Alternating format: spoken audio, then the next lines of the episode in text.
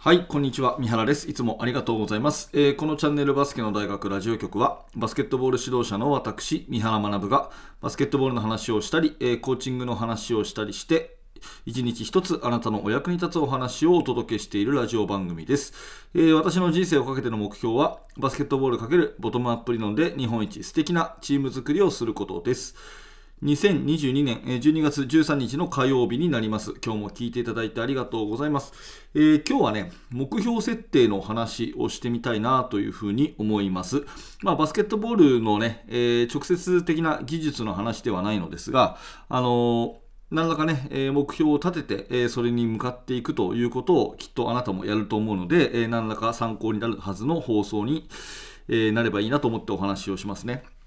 あの目標設定っていうのは絶対に大切で、えーゴール設定をすることなくね、え努力をしましょうなんていう人はいませんよね。えーどんな本にも、えーどんななんか、え教材にもですね、絶対にこう最初は目標設定が大事ですというような、えことが書いてあると思うんですね。何のためにやるのかと。どんな思いでやるのか、それが一番大事だということは、えー絶対に重要とで、ここに異論はないと思うんですけど、意外と意見が分かれるのはですね、目標をひとたび決めたら、人にはっきり言えというものと、人には絶対に言うなというものと、これえ結構面白いもので、えー先生によって2つ分かれるんですよね。うん、皆さんは、えっと生徒にね、どんな風に教えてますかね、目標を立てましょうっていうことは絶対言うと思うんですよ。うん、勉強計画にしてもね、部活の目標にしても、個人的な目標にしても、チームの目標にしても、目標を立てましょうってことは絶対あなたも言ってると思うんですけど、その目標を人に言いましょうって言ってます？それとも人には言わないようにしましょうって言ってますかね？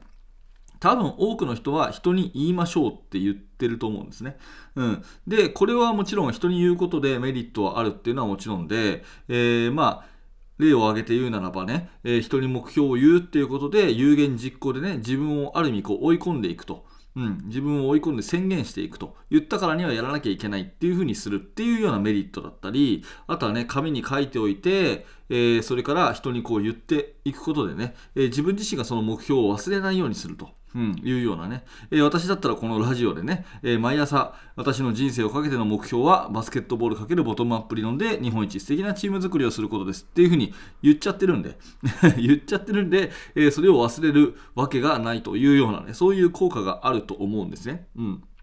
で、多分この辺のことっていうのは多くの人が語ってることだと思うんですけど、私はね、逆に言わないことによるメリットっていうのもあるんじゃないかなというふうに思うんですよ。うん。で、これどういうことかっていうと、えー結論から言うとですね、モチベーションをこう高めるっていう意味で人に言わないっていうことのメリットがあると思います。えーどういうことか説明しますね。うん。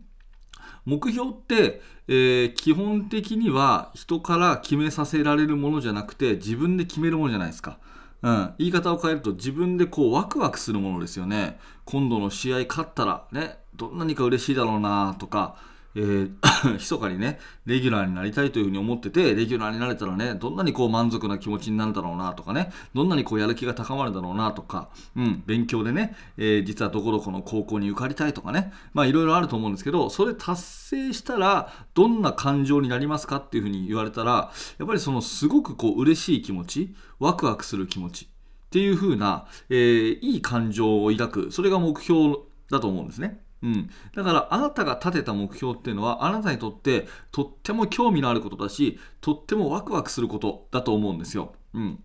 で興味があってワクワクすることっていうのはやっぱり本能的に人に言いたくなるんですね。人に言いたくなるんですね。まあ、例えばこの前私はね、映画のスラムダンク、すごくいいですよなんて、えー放送しましたけども、うん、あの、映画見に行きましたと。で、すっごい面白かったと言ったら人に言いたくなるじゃないですか。ね、この前ね、スラムダンク見に行ったんだよ。やっぱりあれすっごくいいよと。えーこういうシーンがあってね、このシーンでね、もう本当泣いちゃったよっていうふうに言いたくなるんですよね。いいいいものって、自分がワクワクするものってやっぱりそれを人に言いたくなるんですよね。だからワクワクすべき目標を立てて、ワクワクすべき目標を立てたらそれを人に言いたくなるんだけど、だけど私は人に言うなというふうに言ってると。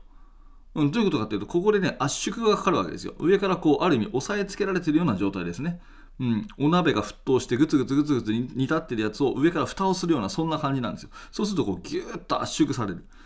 だから本当は言いたくて言いたくてうずうずするところを人に言うなっていうふうに言ってるわけですからここでですね、目標に対するモチベーションがものすごく高まるんですね。要するに人に言わなくて、それでも言いたいっていう欲求を満たすにはどうするかっていうと、これ実現するしかないっていうことになるわけですね。わかりますかね？人には本当は言いたいと。うん、この目標はすごくワクワクすると。まるでおすすめの映画を友達に勧めたくなるかのようにワクワクする気持ちになると。で、人に言いたいんだけど、それを言うなと言われてると。そうすると、ぐーっと押さえつけられて、その欲求を満たすにはどうするかっていうと、実現するしかないっていう風な、そういう心理が働くわけですね。うん、だから、えー、紙に書いとくっていうのはすごい重要で、私もノートとかにね、えー、自分の目標をこう書いて、えー、実いつも持ち歩くようにしてるんだけど、それ絶対人に見せないんですね。うん、で、密かに自分の中でそれを、あのぐつぐつと煮えたぎらせて、そして上から蓋をするようなことを結構私もしているんですよ。うん、だから人に言う目標もあるし、人に言わない目標もあるんですね。で人に言わないことでえー、達成できる意外なメリットっていうのは実はモチベーションを高めるっていうそんなメリットがあるんじゃないかって私は実体験で思うんですね。多分これを聞いてね、この話、あ、どっかで聞いたことあるって思う人はあんまりいないんじゃないかなっていうふうに思います。私もまあね、えー、人から教わった考え方なんですけど、えー、これを言う人ってのはあんまり少ないと思うんですね。本当に楽しみになる、ワクワクするような目標だからこそ、人に言わないことで、モチベーションをぎゅっと圧縮して、だったらね、人に言わなくても、うん、人に伝える方法って何かって言ったら、やっぱりそれは、モチベえー、それを実現させるんだっていうふうに努力の方向にエネルギーが向いていくっていうそんなね、えー、メリットがあるんじゃないかなというふうに思います。この目標をね立てたら人に言いましょうと。いうことと人に言わないっていうことの2つをですねうまく使い分けて、えー、目標達成へのねその自分のモチベーションにしていくっていうことが結構重要かなと思ってて、えー、特にこの人に言わないっていうことはねあのあんまりこう語られない部分なのかなというふうに思いますので、えー、もしよかったら参考にしていただければなというふうに思って今日は話をしました。まあ、新年のね、目標とかね、あとは、うん、1月以降大会っていう人もいるんじゃないかなと思うんですね。えー、新人生への目標とかね、あとは、えー、まあ、受験への目標とかね、まあ、そういうなんかこう目標を立て安い、えー、シーズンにこれから年末年始入っていきますから、まあ何らかね、あなたの参考にしていただければと思いますし、なんかね、よ、よかったなと思ったら、あなたのお子さん、えー、子供たち、生徒たちに話していただければというふうに思います。はい、えーと、今日のテーマは、目標は人に言わない意外なメリット。これはモチベーションの圧縮であるというお話です。